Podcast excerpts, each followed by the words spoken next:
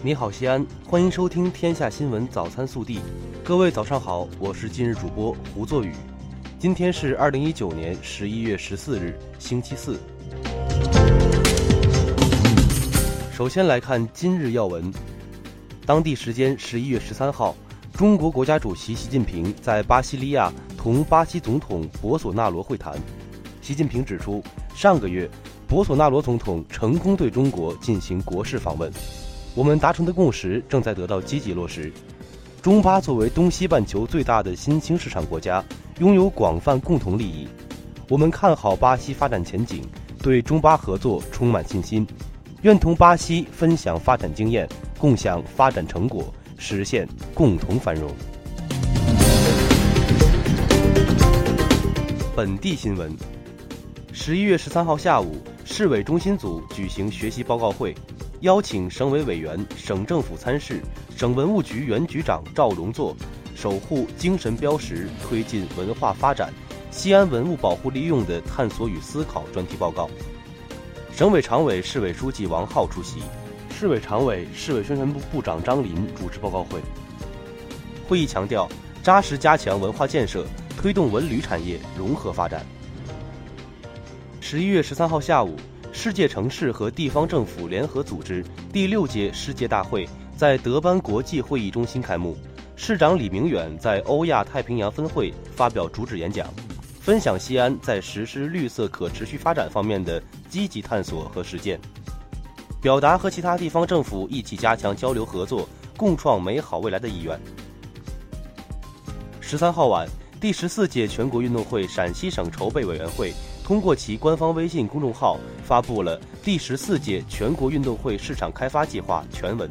其中票务计划中显示，十四运开闭幕式和比赛门票预售工作将在二零二一年一月至七月间展开。日前，我省印发食品小作坊全面提升三年工作行动计划，力争通过三年努力。使我省食品小作坊产品质量更安全、制度更健全、追溯更可靠、过程更规范、风险更可控。到二零二二年年底，全省建成两千家食品小作坊示范单位，食品小作坊集中规范园区建设初具规模。近日，西安市社会保险管理中心公示了医疗保险新增定点医疗机构第二批名单，名单中共公布六百七十八家定点医药机构。涵盖各个区县，让市民刷卡购买药品更方便了。十一月十三号，随着车站最后一块顶板浇筑完成，王家坟车站主体结构全部竣工，成为地铁八号线第一个主体结构封顶的换乘站。记者十三号从市公交总公司获悉，我市将于十一月十五号新开航天环线一号线、航天环线二号线。十一月十六号新开三三九路公交线路。十一月十二号上午，西安公安新城分局胡家庙派出所三名同志在赴榆林办案途中不幸遭遇交通事故，因公牺牲。十三号，公安新城分局胡家庙派出所为三位牺牲同志设立灵堂。副市长肖锡亮带领市公安局党委班子成员前来吊唁，他们生前的战友回忆了与他们在一起时的浓浓战友情。十一月十三号，记者从公安灞桥分局了解到，警方近期侦办了一起涉恶犯罪案件，四名主要犯罪嫌疑人在逃。警方发出悬赏通告，对为公安机关提供重要线索并配合公安机关抓获犯罪嫌疑人的，公安机关将各给予五千元人民币奖励。十一月十三号，宝鸡凤翔县一名六十多岁的老人不慎坠入自家深三十余米的引水井。幸亏当地消防员及时救助，才化险为夷。暖新闻：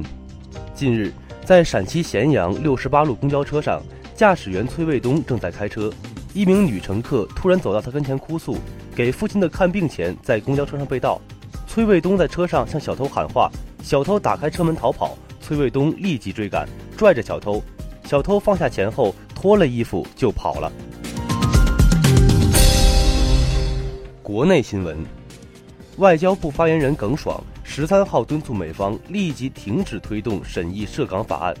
立即停止支持暴力违法行为，立即停止利用香港问题干涉中国内政。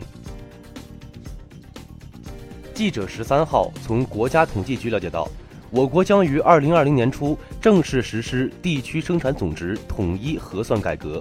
统一核算各地区二零一九年地区生产总值。十一月十三号十一点四十分，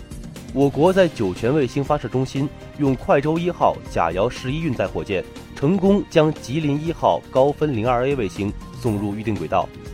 一百七十五分钟后，于十四点三十五分，在太原卫星发射中心用长征六号运载火箭实施一箭五星发射，将五颗宁夏一号卫星（又称中子号卫星）准确送入预定轨道。近日。国家市场监管总局在官网发布《保健食品命名指南（二零一九年版）》，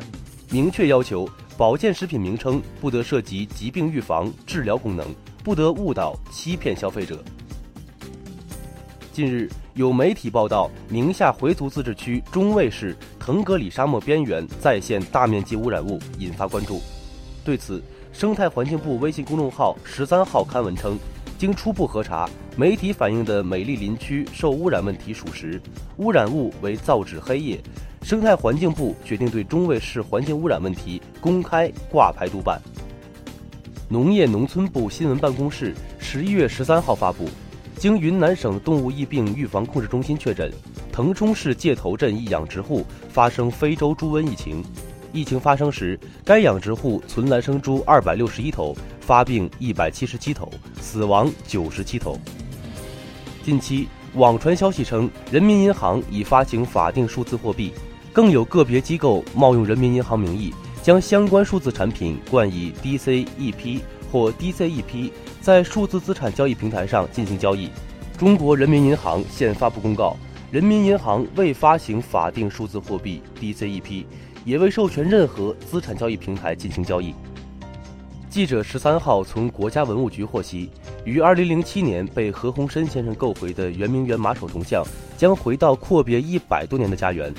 何鸿燊先生本月决定将马首铜像正式捐赠国家文物局。近日，公安部发布 A 级通缉令，公开通缉第四批十名重大文物犯罪在逃人员。被通缉的十名在逃人员是厉慧培。程迈生、张显斌、刘全生、刘继元、张素霞、吴焕振、曹文强、傅振涛、赵献花。十一月十二号，湖北荆州警方通报一起案件：陈女士在聊天群见有人招兼职，工作适合她这种全职妈妈，加对方微信，按其给的链接刷单，前几单立马返款，随后他刷单九万元被骗。